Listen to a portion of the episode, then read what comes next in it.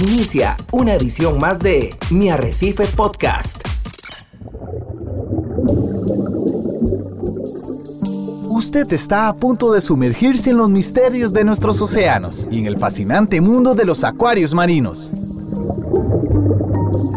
Esto es Acuariofilia Marina, un mundo marino en la radio gracias a la Asociación Costarricense de Acuariofilia Marina, una organización sin fines de lucro comprometida con el acuarismo responsable y profesional.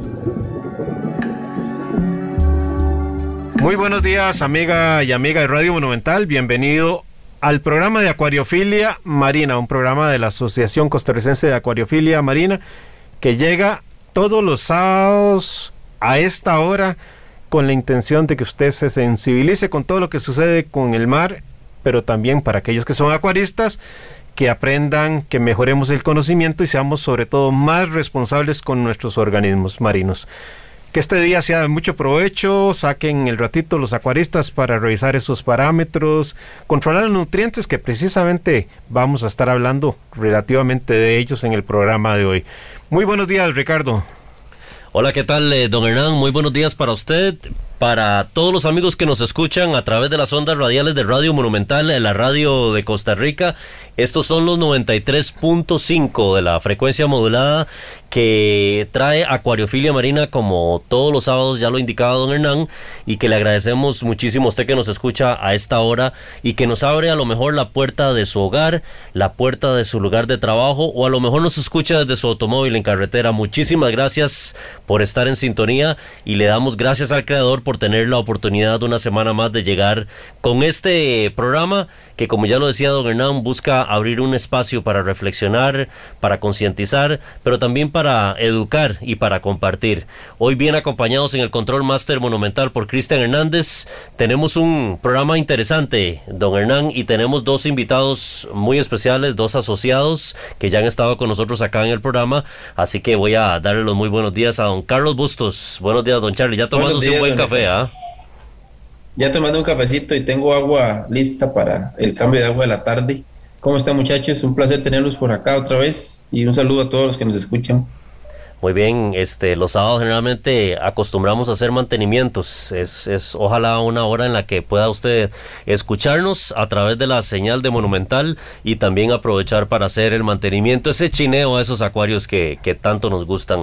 Don Alex Marín, muy buenos días también acá en Monumental. Muy buenos días compañeros y, y a todos los que nos escuchan, un placer estar aquí este, compartiendo un ratito con ustedes y, y aprendiendo también de paso este también listo ya para, para el cambiecito de agua que, que no puede faltar cada semanita.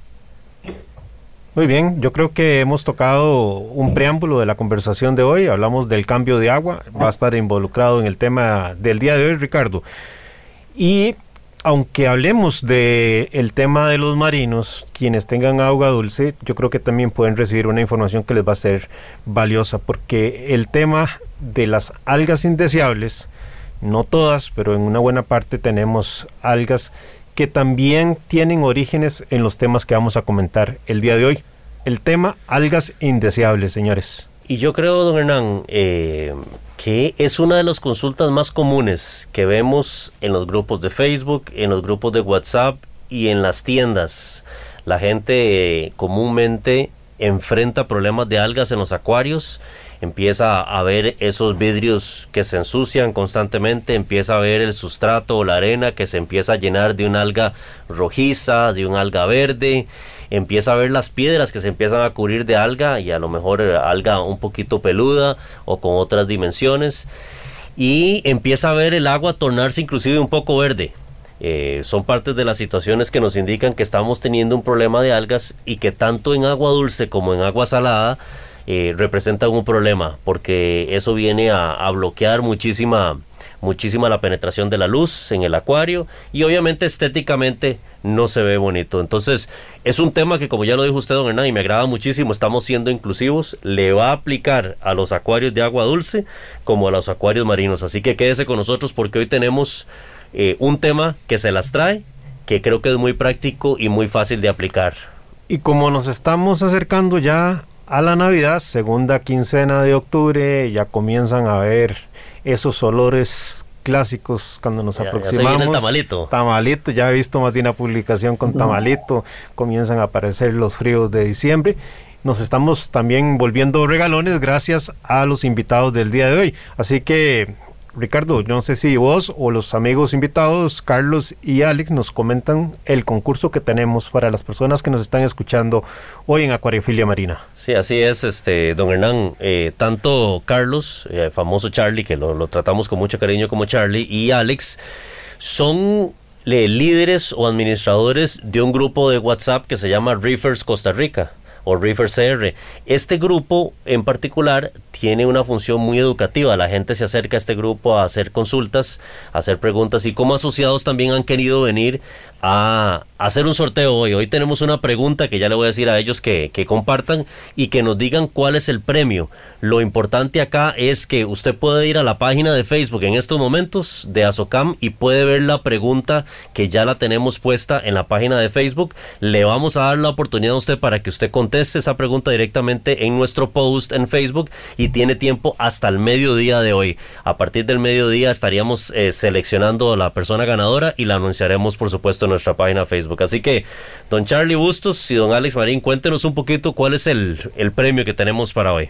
Bueno, Ricardo, este, hemos hecho un pequeño esfuerzo, eh, Alex y, y mi persona, de eh, pues mandar a imprimir unas tacitas y mandar a imprimir unas gorras con el logo de la asociación y el logo de nuestro grupo de WhatsApp eh, para que sea este para mover el grupo, para mover WhatsApp, para mover a los a los acuaristas un poco, ponerlos a contestar una, una pregunta simple y que se puedan llevar una de estas tacitas y una de estas gorritas que tenemos para, para, para regalar.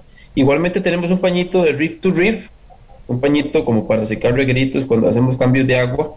Y tenemos unas gafas de estas, este, eh, tipo na- naranjas, que están usándose ahora para ver los, los, eh, pues los corales y, y nuestras peceras marinas. Entonces es lo que queremos regalar esta, esta, esta vez. Ok, tal vez para recapitular y que quede claro, Carlos, ya que tenemos el pañito, la taza de la gorra y los anteojos que referiste, hagamos lo siguiente, rifemos hoy el pañito, la, eh, la gorra y la taza y dejamos las gafas con otra taza y otra gorra para el siguiente programa que de paso de una vez los comprometemos para que nos acompañen y porque va a estar relacionado de una forma con este tema de hoy.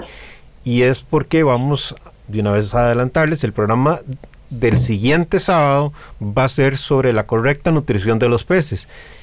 Y como hablamos de alimentación hablamos de nutrientes. Y si hablamos de nutrientes en exceso vamos a involucrarnos en el tema de las algas indeseables que es el del programa de hoy Así es, entonces, eh, don Alex, si usted quiere nos cuenta cuál es la pregunta que tenemos para todos los oyentes el día de hoy. Ok, este, la pregunta que vamos a hacer en realidad este, va a ser muy sencilla. Este, para usted, ¿cuál sería el, un tratamiento correcto o más efectivo para tratar la, la. Esa sería la, la preguntita a, a realizar. Muy bien.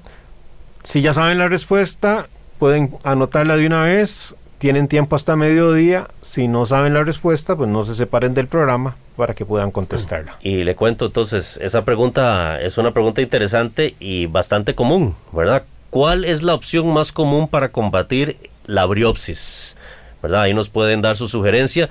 Y para recapitular, es un paño de Reef to Reef. Reef to Reef es uno de los lugares más eh, afamados en los Estados Unidos como página web y como, y como foro para encontrar información. Así que eh, es algo muy apetecido por los acuaristas. También tenemos una, una tacita con el logo de Reefy- Reefers Costa Rica y de Azocam. Y tenemos también la gorrita también de Reefers Costa Rica. Y lo más importante, Ricardo, tanto ese foro de Estados Unidos como el de la asociación, como el WhatsApp de nuestros amigos, a de Alex y Carlos, tienen propósitos educativos. No hay fines comerciales. Así es, correctamente Así así. es. Entonces, señores, la mesa está servida. Eh, conversemos un poco acerca del tema. La- les voy a plantear lo primero. ¿Por qué se hacen las algas en los acuarios? ¿Qué causa las algas? Charlie, a ver si usted nos, nos, nos arranca. Bueno, Richard, eh, Las algas este, pueden salir por cualquier cosa. Me parece a mí que, bueno, no cualquier cosa, sino que por cualquier motivo. Puede ser luz abundante, puede ser un desbalance de, nitratos y fosfatos, eh, puede ser hasta simplemente porque no tengo eh, un equipo adecuado en mi acuario para comerse las algas y, mantenerlas controladas. Siento yo que en el acuario siempre van a haber algas. Lo que hay que evitar es que se salgan de control. A ver, tal, tal, vez yo me quisiera adelantar, Carlos, si me permitís, más que decir que siempre van a haber algas, que eso es cierto. Yo creo que lo que tenemos que entender es que en nuestros acuarios siempre van a haber excesos de desechos metabólicos eh, que van a estar disponibles en el agua. Ahí vamos a estar hablando precisamente de los nitratos eh, o en general también de algunos eh, compuestos del ciclo propio de, del, del, del, nitrógeno. Vamos a tener eh, compuestos orgánicos disueltos, vamos a tener azúcares, vamos a tener dióxido de carbono, sobre todo quienes tienen reactores de calcio, pero igual si no tuvieran reactores de calcio hay desechos metabólicos de los organismos. Vamos a tener aminoácidos como parte de ese ciclo del nitrógeno. Y también tenemos eh, resultado de procesos metabólicos propios de los animales cuando producen sus heces, etcétera, que sirven de combustible o alimento para las algas. Entonces, ahí es donde entran en juego ya las diferentes estrategias que tenemos nosotros como acuaristas para exportar hablamos de cambios de agua y podemos profundizar en otros temas, pero también hablamos de filtraciones, donde la filtración biológica es fundamental, donde la filtración mecánica también va a cumplir su propósito. Entonces, cuando hablamos, por ejemplo, de un refugio para que capture esos excesos, cuando hablamos de una filtración biológica, pensamos en bacterias, por ejemplo, muchos de los limos o desechos metabólicos, si no son exportados, pueden eh, asentarse en los poros de las rocas, en la arena, y van formando películas que son el caldo cultivo perfecto para que comiencen a colonizar las algas esas zonas. Entonces las eh, eh, bacterias no solo nos van a ayudar a esta transformación, sino también a mantener esos poros libres. Entonces ahí hablamos de unas bacterias que pueden cumplir un rol específico en la limpieza de los limos. Y hay muchos productos que por dicha hoy día podemos echar eh, mano y son sumamente eficientes que creo que durante la conversación de hoy vamos a, profundizarlos. Entonces, don Hernán, eh, eh, a ver, si, si quisiera sumarizar lo que usted acaba de decir o resumir lo que usted acaba de decir, lo que Charlie acaba de decir, ¿Las algas son malas necesariamente dentro de un acuario o cumplen una función? Y la otra pregunta es, y me gustaría también escuchar la perspectiva de Alex, si nosotros tenemos algas siempre, como ya lo decía eh, eh, Charlie, debemos buscar un balance para contrarrestar el efecto de las algas y si estamos viendo algas es porque nos están ganando la batalla con respecto al proceso de manejo interno de biológico que tenemos. ¿Qué creen ustedes, Alex? Bueno, en lo personal no no creo que las algas este, sean malas siempre y cuando las mantengamos al margen, ¿verdad? Este a la hora de que de que se nos salen de de, ese balance principalmente a la vista, ¿verdad? Que es el, que uno siempre quiere ver el acuario limpio y estético. Yo creo que ahí es cuando ya este, más difícil se hace poder controlarlas porque ya hay que empezar a ver qué, qué, qué producto se usa o qué método utilizamos. Cuando, cuando las tenemos al margen o cuando dimos con el balance perfecto, ¿verdad? Que uno intenta llevar, yo creo que, que, sí, sí, sí nos ayudan bastante en el acuario. Yo, yo, yo lo que podría señalar en esa consulta que haces, Carlos, eh, Ricardo, es que tenemos que entender que en la medida que tengamos organismos muy bien atendidos, muy bien alimentados, siempre vamos a tener nutrientes disueltos en, el acuario. Y el problema es cuando se crean los desequilibrios, porque algas que van a ver, van a ver. El problema es cuando no sabemos atender esos eventuales desbalances que, se hacen. Tenemos un ecosistema cerrado y tiene que haber un equilibrio en la proporción de lo que se desecha con lo que de, estos nutrientes con lo que podamos exportar. Porque los, los nutrientes no son basura, son alimentos necesarios para funciones metabólicas. Lo que los peces desechan a su vez es alimento para otros organismos. Hay toda una retrófica, una cadena de alimentación que es fundamental y la diversidad de miles de organismos que tengamos en nuestro acuario es deseable y todos van a cumplir un rol determinado. Lo que pasa es que cuando se pierde ese equilibrio, en cualquier plano. Hoy, hoy, estamos hablando de algas, pero podrían ser de otros temas. Es cuando aparecen lo que yo llamo los jinetes del apocalipsis. Cada acuarista tiene su jinete eh, que nunca quiere ver.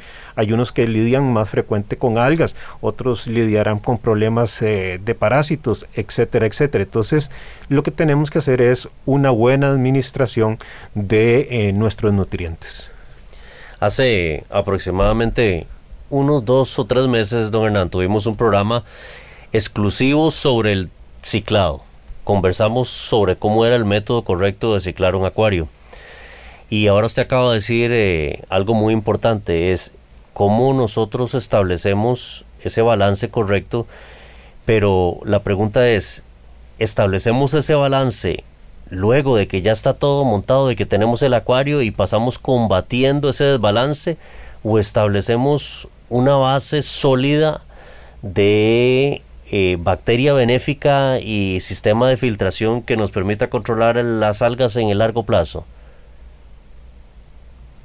Yo pienso, eh, Ricardo, que, nosotros, eh, como este hobby es tan lindo y como usted llega a la casa de su amigo y ve que todo está tan lindo, usted quiere a la hora de montar, quiere tener eso en su casa lo más pronto posible.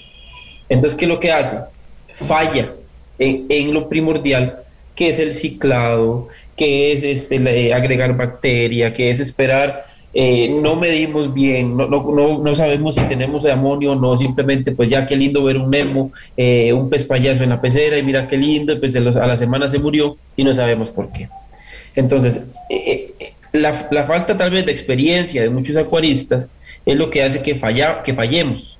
Y a la hora que cometemos un mal ciclado, como usted estaba mencionando, si hacemos un mal ciclado, pues nos va a ir, nos va a ir mal en prácticamente en el resto de nuestra vida como acuaristas. Eh, mucha gente ni siquiera mide eh, los fosfatos y los nitratos y a la hora de que nosotros este, introducimos los peces, alimentamos corales, eh, y no tenemos un refugio adecuado, no tenemos un buen skimmer, pues ¿qué, va a pasar? Pues vamos a explotar en algas. Y probablemente, y muchos desarman, llegan hasta a desarmar. Es correcto. Lamentablemente. hemos dicho en oportunidades. La parte del ciclado tiene dos caras. Una de esas caras es la conversión del nitrato a nitrógeno gaseoso y tenemos que crear las condiciones durante el ciclado de tener esas zonas anaeróbicas para que esas bacterias que son facultativas se desarrollen. Son facultativas porque tienen la opción de tomar el oxígeno y no hacer entonces la, la conversión del nitrato o viven en zonas de anoxia y tienen que tomar por fuerza el nitrato para extraer del nitrato el oxígeno y convertir ese, ese nitrato por reacción a nitrógeno gaseoso. Y es una forma por la cual estamos eliminando uno de los elementos causantes de algas indeseables, el nitrato.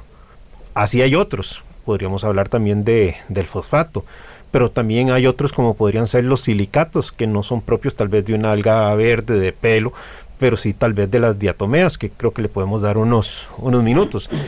Entonces, eh, a veces cuando tenemos problemas de algas, la, respuesta común del, acuarista es meta tal pez eh, para que le coma las algas o meta tales caracoles para que le ayuden en el control de las algas.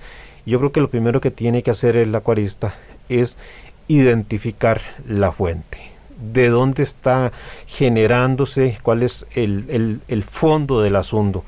Y aquí es donde hacen, no es fácil, porque es muy fácil decirlo en un programa, pero a veces al acuarista se le complican las cosas. Entonces podríamos, me parece a mí, hacer un repaso de lista de descarte que son los que generan los problemas de fondo para que aparezcan las algas indeseables. Las algas indeseables van a surgir porque hay un exceso de alimento para ellas. Y como hay ese exceso de alimento para ellas, van a prosperar. Y hay exceso de alimento para ellas o porque no lo exportamos o porque no se está transformando por parte de una diversidad más amplia de, de organismos. Entonces lo primero, donde normalmente vamos a encontrar un ingreso fuerte, de nitratos o de fosfatos es por el agua. Y ya lo hemos hablado en otros programas. Cada vez que hacemos un cambio, como el que están haciendo probablemente hoy muchos de nuestros amigos acuaristas, si no están usando agua de calidad, están metiendo nitratos y fosfatos. Y lejos de creer que están exportando, sacando del acuario cosas indeseables que ya están viejas de estar ahí acumulándose, vamos a estar metiendo tal vez más nitratos y fosfatos de lo que se estaban exportando, de lo que se quieren exportar.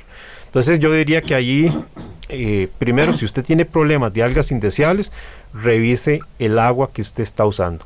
Para hacer cambios, para rellenar esa agua que se evapora, o para preparar alguna solución de alcalinidad, de calcio, etcétera, porque usted usa algún polvo y hay que mezclarla con agua para introducirla al acuario. El segundo elemento mayor son los alimentos. Y por eso el programa que vayamos, vamos a tener de hoy en 8 está muy vinculado a este tema. Porque no necesariamente y tal vez voy a extenderme más allá eh, en el otro programa que en este, pero voy a dejar un, un pequeño punta, un puntal, es que la cantidad de alimento es eh, la que debemos usar. El acuarista tiende mucho a dar a veces mucha alimentación porque los peces siempre pasarán comiendo. Entonces tenemos que pensar en la ración que usamos y la calidad del alimento. A veces uno dice, mira, es que yo compro este alimento porque tiene, no sé, 51% de proteínas. Pero más que un porcentaje de proteínas, por poner otro ejemplo, el acuarista debería preocuparse por la calidad de esas proteínas. Porque nada hacemos que sean proteínas generadas por productos alimenticios que se cultivan en tierra, que se cosechan en tierra y no marinos. ¿Por qué? Porque el pez obviamente no está familiarizado con esa fuente de alimento como si lo podría estar familiarizado con un alga o con un krill, etc.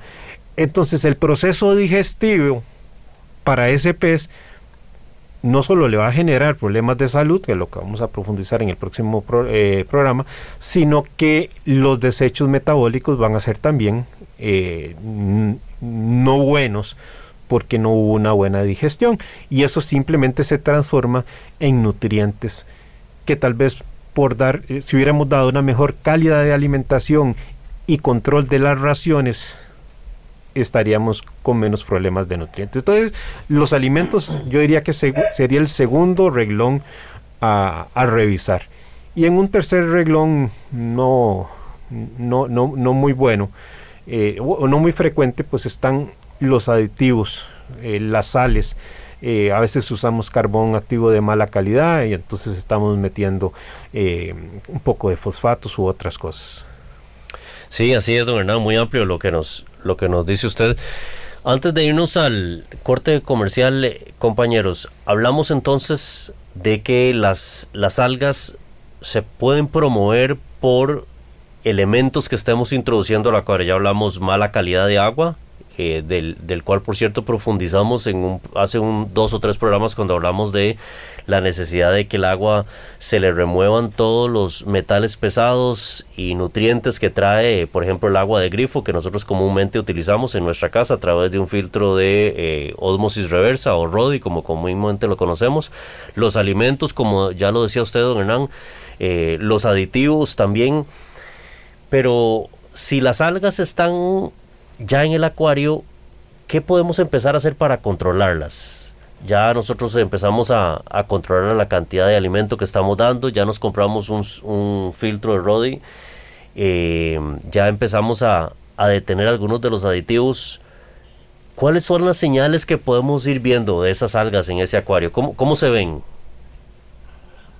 Bueno, este, yo una medida que he tomado cada vez que, he montado un tanque, pienso mucho en, el ejército que voy a tener ahí para que me vaya controlando un poquito.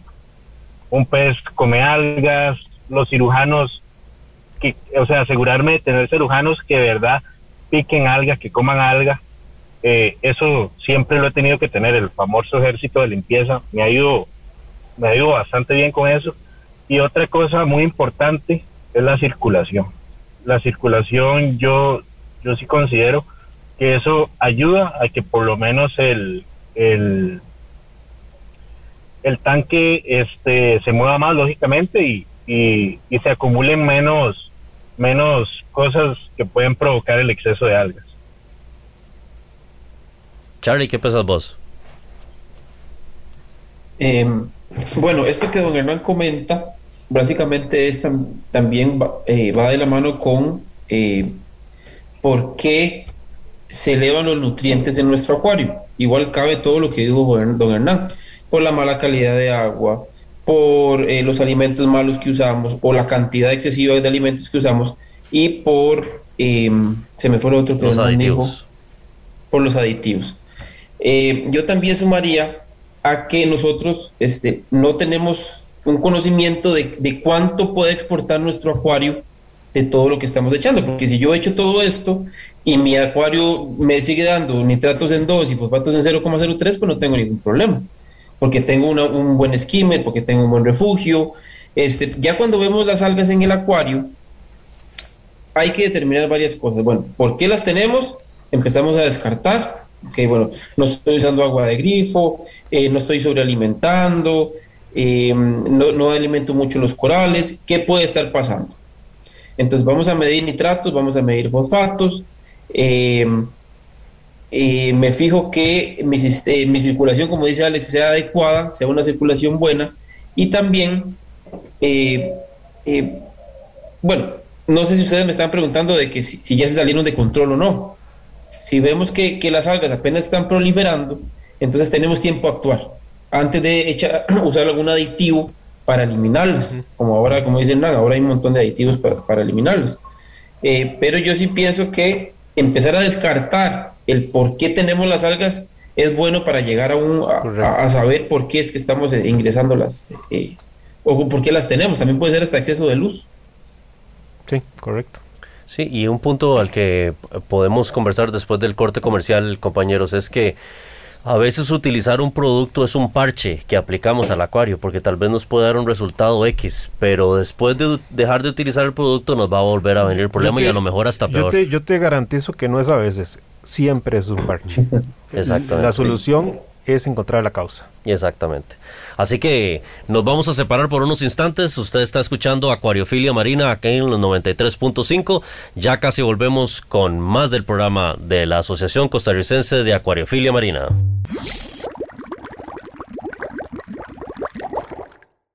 Mi Arrecife Podcast. Exploremos juntos las fascinantes formas de vida que habitan nuestros mares y acuarios marinos.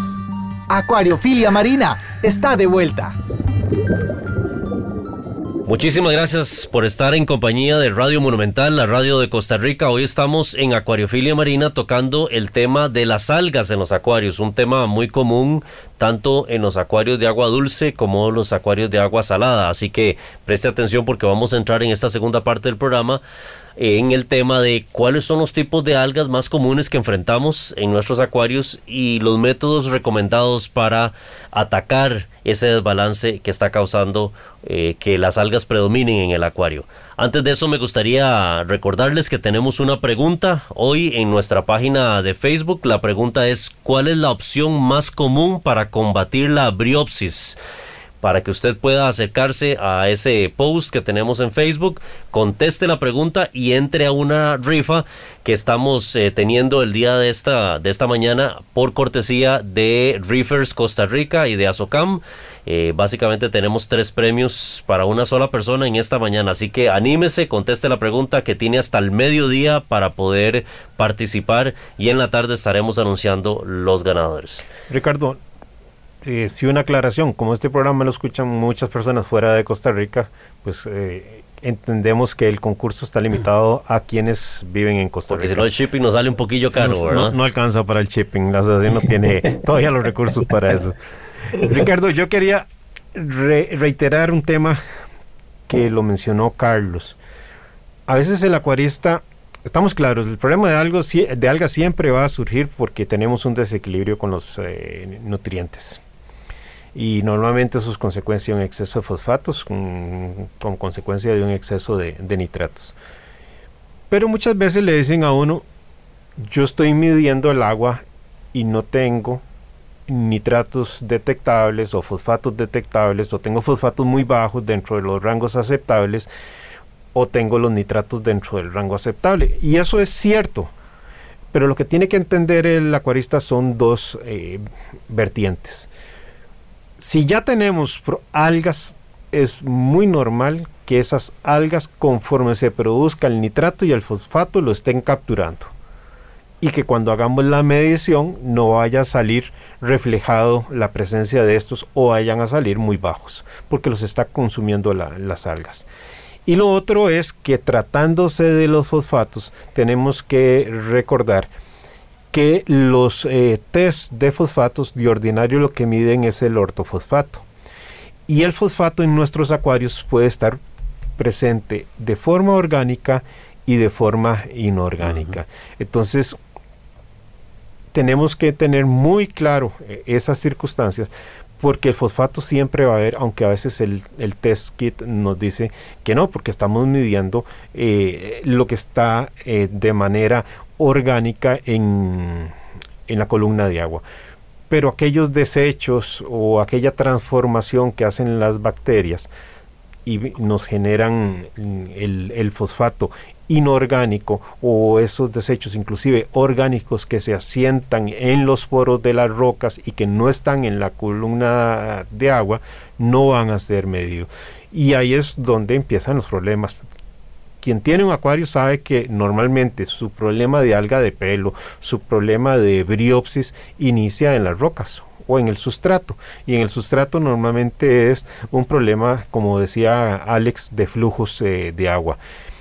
Y en el caso de las rocas, tal vez hayan caras donde no pega el flujo suficiente para mantenerlas limpias. De ahí el rol de los organismos, con lo cual concuerdo plenamente con la afirmación de Alex, de que hay que tener todo un escuadrón.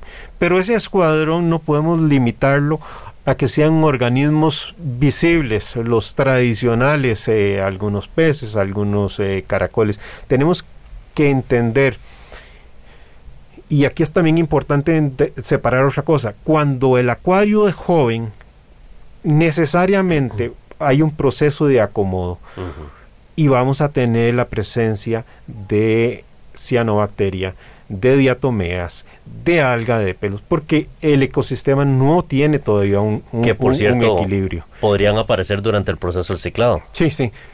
Entonces, conforme el acuario se nos va haciendo maduros, esa variedad que es fundamental y diversidad de esa comunidad de organismos bentónicos que tengamos, desde bacterias, eh, protozoarios, eh, plancton larval, los poliquetos, que a veces la gente se asusta porque aparecen, eh, crustáceos, invertebrados, esponjas, etcétera, que llegan a vivir en la arena o en las rocas, van a ayudar a generar esa competencia por los nutrientes, van a generar competencia que demanda alimentación.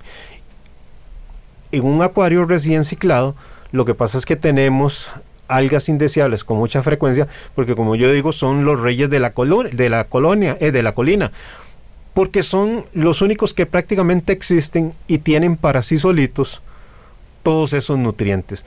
En la medida que el acuario se va haciendo más viejo y crece esa diversidad y se va haciendo más robusta esa eh, colonia de diferentes organismos, vamos a tener acuarios más estables que van a administrar mejor esos excesos de nutrientes. Así es. Y yo les pregunto, compañeros, para entrar en materia del tipo de algas y de cómo combatirlas, una de las principales algas que se nos hacen especialmente en eh, tempraneras en los acuarios. La, el alga diatomea. ¿Cómo combatimos el alga diatomea y cómo se ve el alga diatomea? Bueno, lo que habría que decir inicialmente, Ricardo, es que es un alga muy propia cuando se está con acuario enciclado. es muy propia de los acuarios eh, jóvenes. Y es absolutamente normal que la vayamos a tener. No, no, no, no, no tenemos que asustarnos. Lo que sí no es normal es que sea extremadamente abundante, porque entonces ahí nos tiene que llamar la atención cuál es la fuente y probablemente vamos a caer en cuenta que estamos usando tal vez usando un agua muy rica en silicatos. Y entonces nuevamente el tema de, del rode. Eh, la diatomea es un alga unicelular, es uno de los tipos comunes de lo que llamaríamos eh, el fitoplancton y tiene un esqueleto de silicio, por eso es que eh, prospera muy bien en la abundancia del silicio. Realiza fotosíntesis, entonces va teniendo ciertas características que la hacen eh, que sea fácil de que tome nuestro, de que nuestro, nuestro acuario. Y obviamente en la medida en que no cortemos los silicatos, va a aparecer. Conforme estos silicatos sean consumidos y hayamos cortado la fuente de introducción de ellos, el alga va a ir desapareciendo naturalmente. Para aclarar solamente, yo puedo tener un acuario muy maduro, pero también puedo tener diatomea. Digamos, si yo ingreso una roca nueva a mi acuario eh, maduro, se me va a hacer diatomea. Entonces, para que la gente no se asuste si... E inclusive ni siquiera en la roca, Carlos, puedes meter un rack para poner los corales y vas a ver que se le hace la diatomea normal. Claro y también considero que es de las algas más fáciles de identificar, que por lo general siempre están abajo en la arena eh, o ahí en, el, en los filos del vidrio, porque es donde están las partes, digamos, orgánicas, donde más se alimenta ella, entonces por lo general es, se, tiende a hacer ahí. Sí, y, y tenemos que entender que ya en un acuario establecido, si aparece la diatomea, no en los casos de excepción como lo que se acaban de describir, es porque estamos haciendo una pésima administración de la calidad del agua. Es la única razón. Y entonces también tenemos que entender que aunque no sea visible, la diatomea es normal que esté en nuestros acuarios. Y el problema no es que exista, el problema es que se salga de, de control. Eh, de control, exactamente.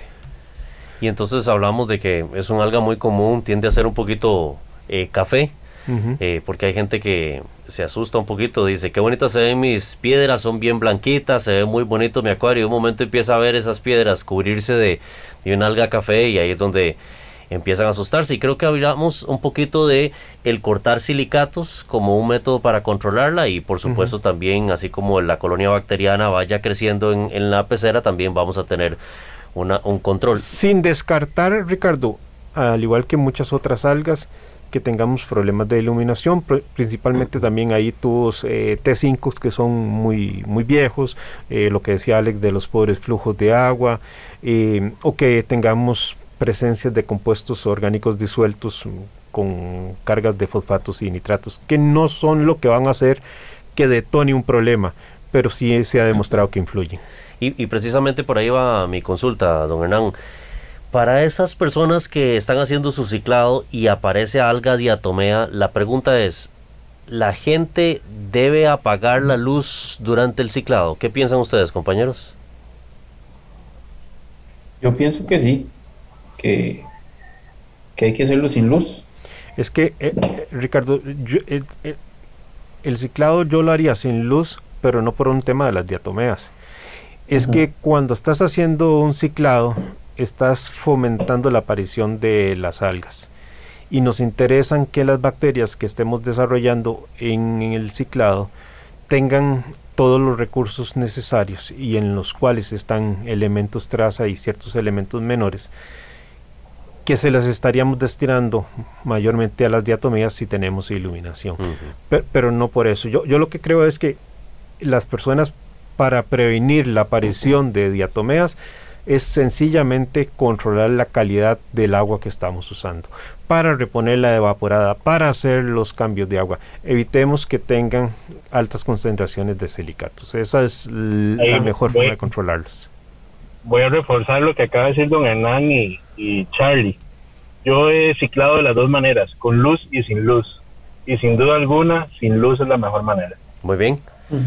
Muy bien, entonces la primera que analizábamos era la diatomea. Perdona, sí, sí, sí, me gustaría, a ver, ya tenemos un problema de diatomea, sabemos que tenemos que cortar los silicatos, pero sí, sí quisieras señalar que hay ciertos organismos a los que les podríamos echar mano para que nos ayuden con el tema de las, de las diatomeas.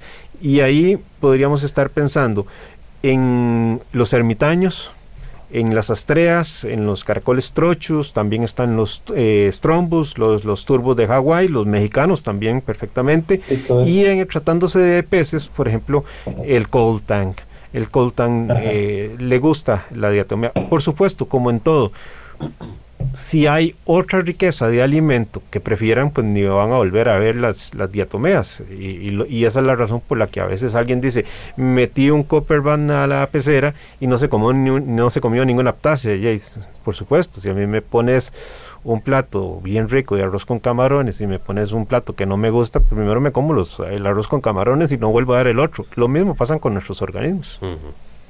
Creo que también el, el Diamond Gobi ahí para mover un poquito la arena. Los, también ahí los gobios areneros son buenos. Así es, muy bien. Entonces nos movemos al segundo tipo. Ah, perdón, y métodos químicos de filtración química, Ricardo. Las resinas, eh, como el ROGA, por ejemplo, no solo ayuda al control de fosfatos, sino también al control de silicatos. Eh, muy buen punto. Excelente, excelente dato, don Hernán. La, la cianobacteria, que es otra que es muy común en los acuarios, que es rojiza. ¿Cómo combatimos esa alga y por qué se va generando en los acuarios? Ricardo, lo mismo yo diría eh, del caso anterior. La mejor cura para todo tipo de alga, incluyendo la cianobacteria, es la prevención. Su aparición nuevamente es una señal de que tenemos una deficiencia en la calidad de agua o el manejo en esa calidad de agua. Y como hemos dicho en otros programas de acuariofilia, nosotros no mantenemos corales, no mantenemos peces, mantenemos calidad de agua. Y de ahí lo que se derive para bien o para mal. Mala calidad de agua, lo que va a traer eso. Buena calidad de agua, lo que va a traer eso. La cianobacteria tenemos que entender que siempre va a estar presente en nuestros acuarios. No podemos tener un, acuario estéril de, de cianobacteria. Por tanto, entendamos, siempre va a estar ahí. El problema es cuando nuevamente se sale de, descontrol. Lo mismo que decíamos para, para la diatomea. Podemos eh, entender que la cianobacteria y las diatomeas son partes normales del ciclo del ciclado del acuario y de mantenimiento de los acuarios sin duda alguna es el control de la calidad del agua la mejor prevención. No, no, bueno, este, igualmente para todas estas, estas algas que hemos mencionado, la cianobacteria y la, y la diatomea, pues también venden sus químicos, venden sus, este, productos en los acuarios para combatirlas. Pero como dice don Hernán, nada, de nada ganamos, eh, nada ganamos echando estos productos si el problema es nuestra calidad de agua. Entonces, este, Ahí viene también algo que leí anoche que dice el síndrome del acuarista vago, porque no mide, porque no cambia agua, porque no limpia vidrios, porque, porque simplemente piensa que es, eh, es meter peces y, tomar fotos, y no es así. Yo quiero aquí apuntar lo que dijo Carlos. Existen productos para eso. No soy de recomendar el uso de, de productos porque normalmente eh, todos los productos que se venden para tratar problemas de cianobacterias son productos que pueden tener efectos colaterales en bacterias beneficiosas que tenemos en el acuario, porque realmente la cianobacteria no es un alga, es una bacteria, pero se comporta como un alga porque realiza fotosíntesis para producir su, energía, utiliza la luz eh, y el oxígeno para eh, producir sus alimentos. y va a generar compuestos orgánicos eh, como la, glucosa. Esas burbujitas pequeñitas que, que, le vemos ahí simplemente es el oxígeno que vamos viendo producto de esa fotosíntesis. Entonces, las cianobacterias en presencia de nitrógeno y fósforo van a tener entornos o caldos de cultivos perfectos para, prosperar. Menos si no hay buenos flujos que estén precisamente moviendo esa acumulación de estos eh, nutrientes.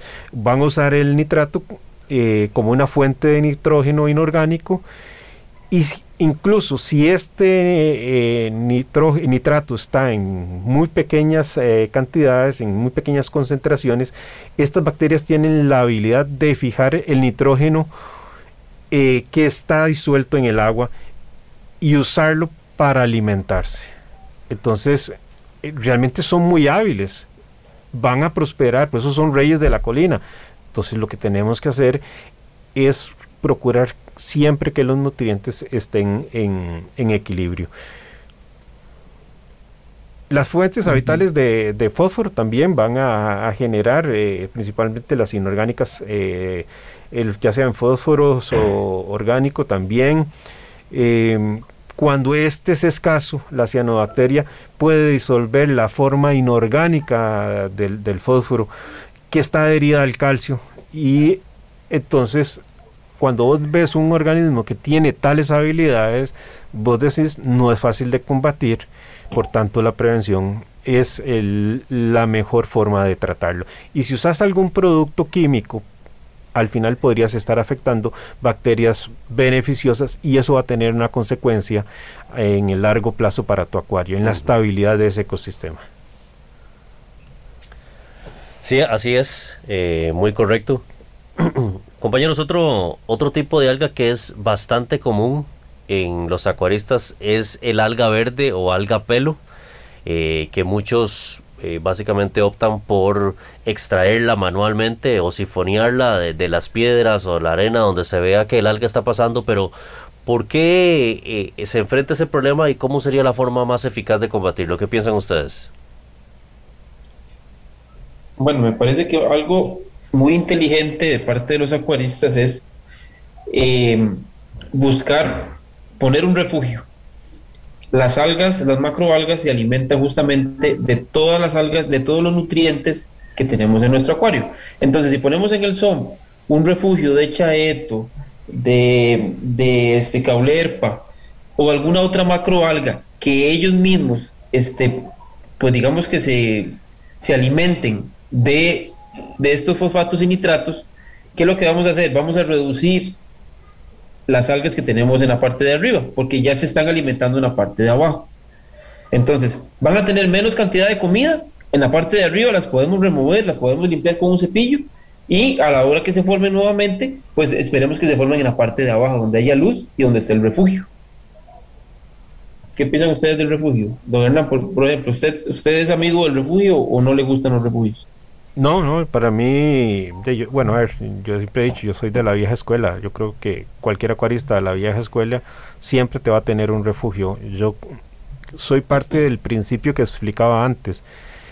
Nosotros como acuaristas tenemos que tener una amplia diversidad, variedad de múltiples organismos que se creen competencias eh, mutuas. Cuando hay pobre diversidad, es cuando surgen los problemas. Entonces, para mí el tener un refugio no solo es porque esa macroalga va a competir contra los nutrientes que requieren las algas indeseables, es que también en ese refugio se va a producir zooplancton que va a competir también por requerimientos nutricionales, etcétera. Entonces, fomenta más esa diversidad de la, con la cual yo estoy casado. Por tanto, tengo que decir que sí, que para mí el refugio es una parte fundamental de nuestro ecosistema. Fuera de que te puede ayudar para controlar el pH en un ciclo invertido, fuera de que puedes utilizar esa macroalga como alimentos, y ahí podríamos seguir hablando.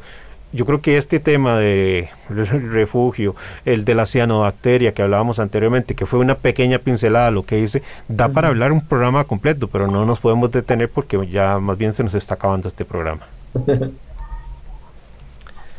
Muy bien. Bueno, ya llevamos tres tipos de alga. Empezamos con la diatomea, conversamos sobre la cianobacteria y ahora acabamos de mencionar el alga verde o el alga pelo, que es muy común. Yo diría que tengan presente, el alga de pelo es resultado nuevamente del desbalance nutricional que se puede juntar con problemas de eh, inadecuada iluminación, etcétera. Pero preocupémonos por no crear esos desbalances y preocupémonos por tener una amplia diversidad que compita.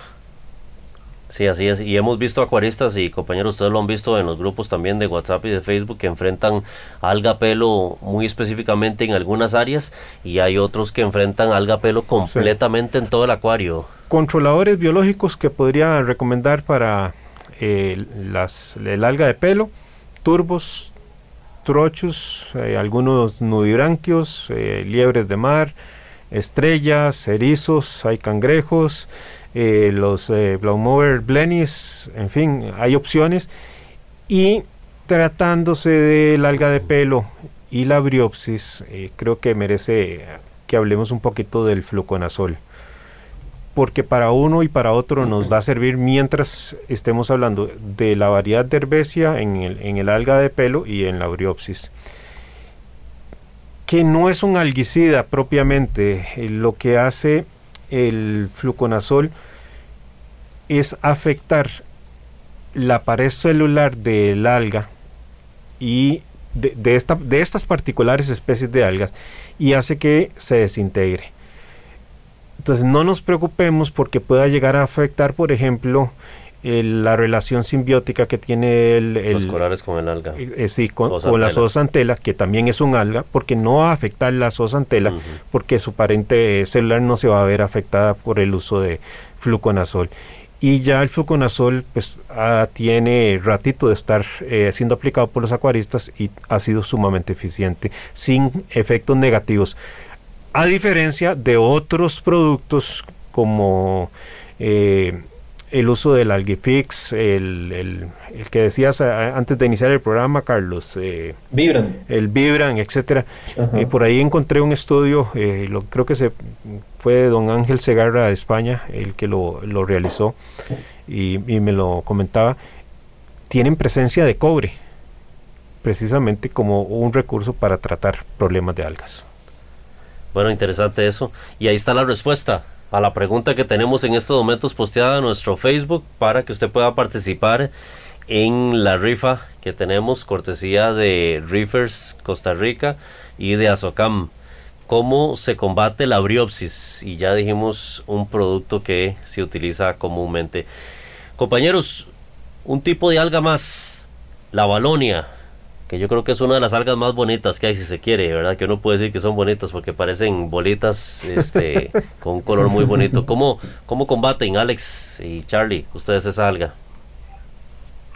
Eh, bueno, a mí no, nunca me ha salido, sin embargo, sí, sí conozco compañeros que, la han tenido y la han combatido con cangrejos esmeralda.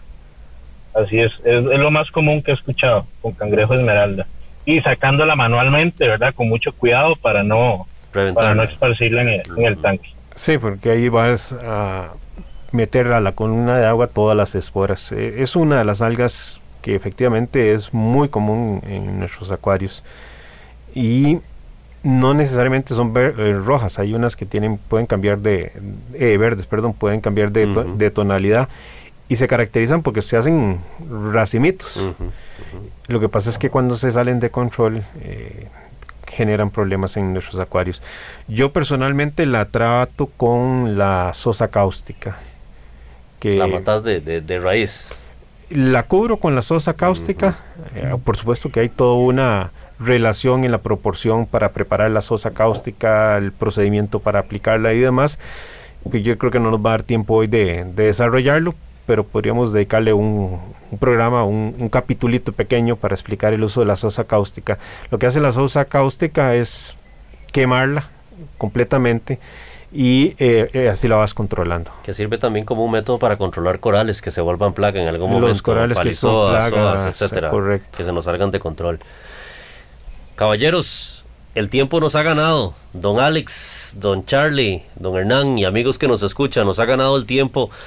Eh, y apenas le dimos una pincelada a las algas. Tocamos a lo mejor las más comunes, pero hay eh, muchísimas otras que podríamos conversar, incluyendo los dinoflagelados, que son un punto interesantísimo, ¿verdad? Siempre muy retador en los, en los eh, eh, tanques de corales que tenemos y los métodos para controlarlas.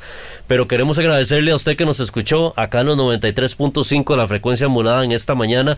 Le deseamos un feliz fin de semana, que la pase muy bien en compañía de sus seres queridos y que siga en compañía de la Radio de Costa Rica. Acuariofilia Marina, un mundo marino en la radio, gracias a la Asociación Costarricense de Acuariofilia Marina. Mi Arrecife Podcast.